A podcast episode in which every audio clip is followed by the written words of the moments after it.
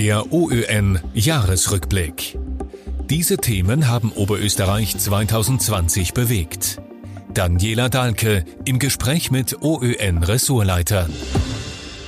Auch wir schauen zurück auf ein sehr außergewöhnliches Jahr 2020 und wollen schauen, was von diesem Jahr eigentlich bleibt. Zurückerinnern werden wir uns heute mit dem Regionalressortleiter der OEN, Markus Staudinger. Herzlich willkommen. Was ist es denn, das bleibt von diesem Jahr? Ja, da werden wir über Corona nicht herumkommen. Aber wenn man sich zurückerinnert, es hat ja sogar eine Zeit vor Corona gegeben. Man glaubt es kaum weil es irgendwie schon so ewig weit weg wirkt. Aber es gab zweieinhalb Monate in diesem Jahr, wo auch einiges geschehen ist, bevor der große Lockdown kam. Ich habe es selber mir erst in Erinnerung rufen müssen, beispielsweise die Regierung ist ja auch erst heuer angelobt worden im Jänner 2020, wirkt ewig lang aus, war tatsächlich aber erst vor knapp zwölf Monaten.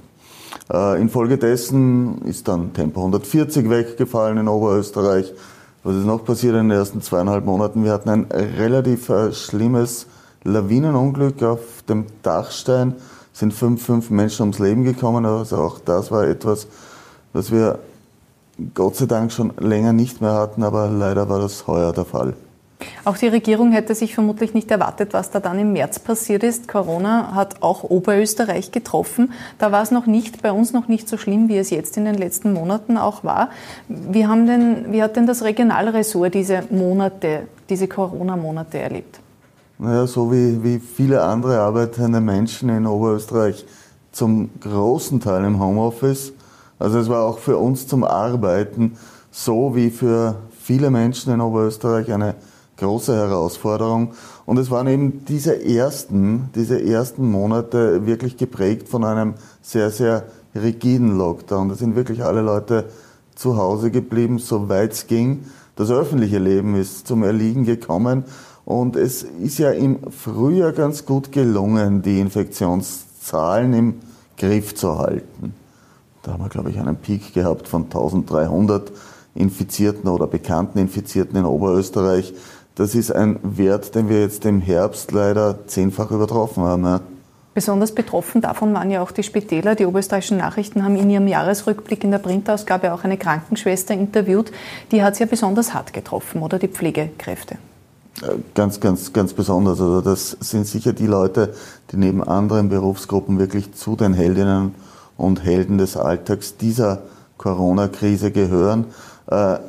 Richtig brenzlig und eng wurde es eben jetzt im Herbst. Wie schon gesagt, im Frühjahr ist es ganz gut gelungen, die Infektionszahlen relativ bald in den Griff zu bekommen. Wir hatten einen Peak von 1300, der dann sehr, sehr oder durchaus rasch gefallen ist. Wir hatten im Juni beispielsweise nur noch 17 bekannte Corona-Fälle in Oberösterreich. Wie schnell es dann wieder steigt, haben wir dann im Herbst gesehen. Und das war dann der Zeitpunkt, wo es richtig eng wurde in den Spitälern.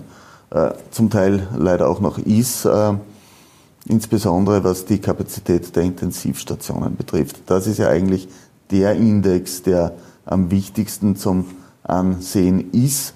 Äh, wie sehr sind die Intensivstationen ausgelastet? Wir hatten ja auch unterschiedliche Peaks. Wir haben gerade schon darüber gesprochen. Es, man kann sich eigentlich gar nicht mehr vorstellen, wie weit die Zahlen zwischendurch auch schon wieder unten waren, oder? Ja, ja man, man, man kann sich im Rückblick relativ viel dann nicht vorstellen. Man konnte sich im Sommer wahrscheinlich auch nicht vorstellen, dass wieder so ein Lockdown kommt, wie wir ihn schon im Frühjahr hatten. Im Sommer gab es ein bisschen das trügerische Gefühl, man habe diese Pandemie irgendwie überwunden. Das war leider nicht der Fall. Äh, das Virus ist da gewesen. Es, es waren halt wenige Infektionszahlen und offenbar hat man sich da auch ein bisschen im Gefühl, in einem trügerischen Gefühl der Sicherheit gewähnt. Dass die Zahlen wieder sehr, sehr schnell nach oben gehen können, hat man dann heuer im Oktober gesehen insbesondere. Da ist es von Mitte Oktober auf einmal rasant nach oben gegangen.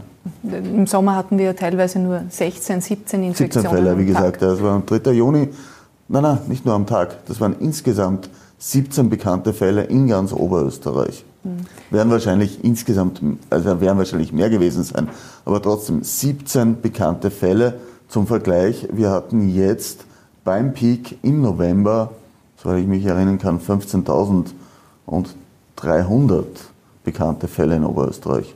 Der Sommer hat uns ja eine kurze Verschnaufpause gegönnt. Da hat es ein sehr dominierendes Thema gegeben und das war die Corona-Ampel.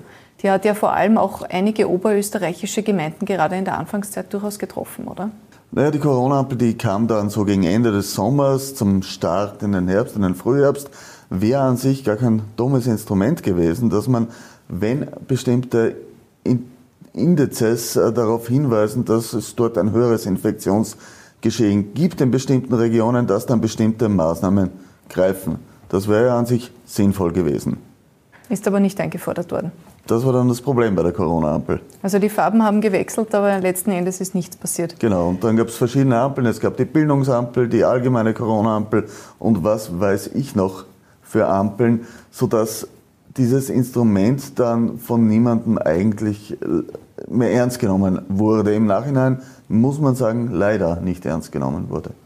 Was uns jetzt zum Jahresende beschäftigt hat, ist etwas, das sich auch reinziehen wird ins nächste Jahr. Das sind Massentests. Wir sind jetzt angelaufen, mhm. da wird es im Jänner weitergehen. Dieses Instrument wird uns noch erhalten bleiben, oder? Vermutlich, ja. Es ist nur zu hoffen, dass der Zulauf dann im Jänner höher ist, als er jetzt bei der ersten Tranche dieser Massentests war. Da ist in Oberösterreich jeder vierte äh, zum Massentest gegangen. Das ist doch ein Wert, der deutlich unter den Erwartungen war. Wenn wir einen Blick in die Glaskugel werfen wollen, über welche Themen werden wir in einem Jahr reden, wenn wir hier sitzen? Von über andere. Das wäre wirklich schön. Hoffentlich also, nicht über Corona. Es wäre wirklich schön. Wir, wir, könnten vielleicht den Abschluss ziehen, dass, dass das Jahr ist, in dem wir durch eine Impfung und durch auch eine breite Impfbereitschaft vielleicht dieser Pandemie ein Ende bereitet haben werden. Also das wäre jetzt mal der optimistische Ausblick. Danke, Markus Staudinger. Dem optimistischen Ausblick schließe ich mich an. Ich hoffe, wir können in einem Jahr auch über andere Dinge als über Corona reden. Der OÖN Jahresrückblick.